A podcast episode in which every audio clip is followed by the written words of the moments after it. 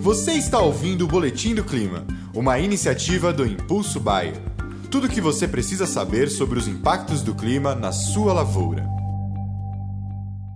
Bom dia a todos, aqui é Marco Antônio, agrometeorologista da Rural Clima, e vamos para o nosso alerta agroclimático dessa quarta-feira, hoje dia 6, hoje dia 1 de junho de 2022. Iniciamos aí o último mês do semestre, né? Mês de junho.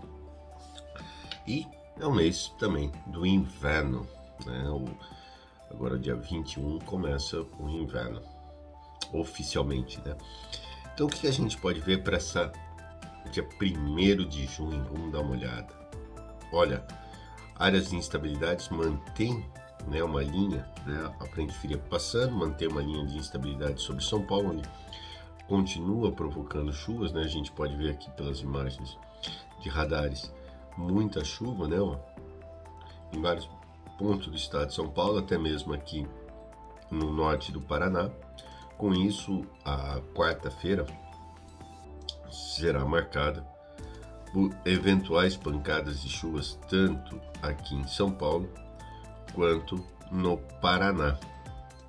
Amanhã, essa frente fria ganha ainda mais forças com a chegada de um, um outro sistema e aí deixa uma linha de instabilidade bastante expressiva sobre o, sul do, do Paraná, bem como também sobre Santa Catarina e o Paraguai. Né? Eu vou colocar aqui o modelo americano, ó, que ele está mostrando bem isso daí, ó, ó essas chuvas aqui, né, ó, dia, no dia 2, ó, Tá vendo? No dia 2, os dois modelos estão muito iguais, tanto americano quanto europeu. E aí você observa realmente que há muitas chuvas amanhã no Paraná. E essas chuvas avançam né, ó, no dia 2, depois no dia 3 ela some, né? Aí você não tem mais chuvas. E aí o restante do Brasil fica sem nada de chuvas, voltando a chover no sul do Brasil a partir do domingo, dia 5 de junho, né, quando uma frente fria volta a avançar pelo sul. E essa frente, olha a intensidade dela na segunda-feira sobre o Rio Grande do Sul, Paraguai e Santa Catarina. E olha o que, que ela faz também: ela sobe e provoca algumas chuvas também no Paraná e aqui em São Paulo. No restante do Brasil, o tempo permanecerá aberto, com exceção apenas do extremo norte da faixa norte e do litoral nordestino, que ainda continuará recebendo altos volumes de chuvas ao longo dessa semana. Dá uma olhada aqui nas chuvas do dia 1 ao dia 5, né, de quarta a domingo.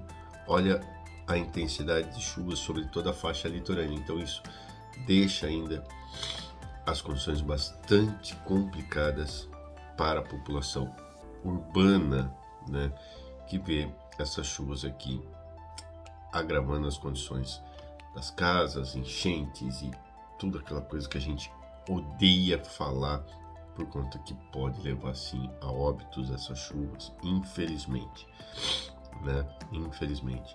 E ó, muitas chuvas. Já depois essas chuvas voltam para o sul, só que aí mora um pequeno probleminha.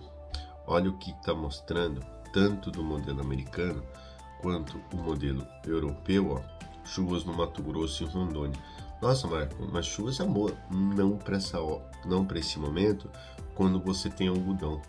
Essas chuvas no algodão isso me preocupam bastante, porque tem muito algodão já com a pluma, né? E chuvas, hora que você já tem, né, a pluma, isso pode trazer problemas para é, a qualidade do algodão, principalmente numa das principais regiões produtoras de algodão no Brasil, que é a região do Parecis aqui, ó tá? Tanto da 163 quanto do Parecis. Então isso me preocupa bastante. Já na terceira pêntana, ó, essas chuvas avançam e trazem chuvas para o, ó, tanto o modelo americano quanto o modelo europeu, mostrando chuvas para Minas Gerais e é, Goiás aqui. Então essas chuvas podem beneficiar a, o, o desenvolvimento das culturas de cana, café, laranja entre hortaliças, entre diversas outras feijão, né? Pode ir favorecendo também a, colhe a, o plantio e desenvolvimento das lavouras de inverno aqui. Né? Então, de uma forma geral, os próximos 15 dias serão marcados aí por chuvas em grande parte da região centro-sul do Brasil. Lógico, a região central muito menos do que o sul, mas chovendo, algumas possibilidades de chuvas, né? agravando um pouco, é, piorando um pouco a situação do algodão por conta dessas chuvas nas plumas, na qualidade, mas beneficiando as demais culturas. Atrapalha um pouco a colheita, mas nada que possa trazer problemas. E com relação ao frio, por enquanto, não tivemos é, ontem, terça-feira, dia 31, geadas no Rio Grande do Sul, mas não comprometeu nada. Né, e aí, a gente olhar, por enquanto, para os próximos 10 dias, não tem nada de alarmante. Aquela geada que todo mundo falava dia 7, 8 e que começaram a cogitar, falar, é, mas cadê a Rural Clima que não tá falando? A gente não falou porque não tem nada para falar, né, ó. Então, de uma certa forma, o frio. Tem frio, lógico, é normal, nós estamos indo para o inverno, né? É um, um período de onde o Oceano Pacífico está mais frio. Eu vou só mostrar um dado aqui, ó. Oceano Pacífico ainda está bastante frio. Ele estando frio, as massas de ar polar conseguem avançar, ó, tá muito frio, né? Então as massas de ar polar conseguem avançar com uma certa frequência. Então nós vamos ter um frio bastante recorrente, mas por enquanto frio é uma coisa, geada é totalmente outra, né? Por enquanto nada de anormal, tá? Mas vamos acompanhando porque é um ano realmente de risco para geada, mas os radares por enquanto não mostram nada, ok? Um grande abraço a todos, fiquem com Deus e até o próximo alerta. E esse foi o Boletim do Clima, uma iniciativa do Impulso Bayer. As últimas notícias do Impulso Bayer sobre a previsão do tempo para sua lavoura.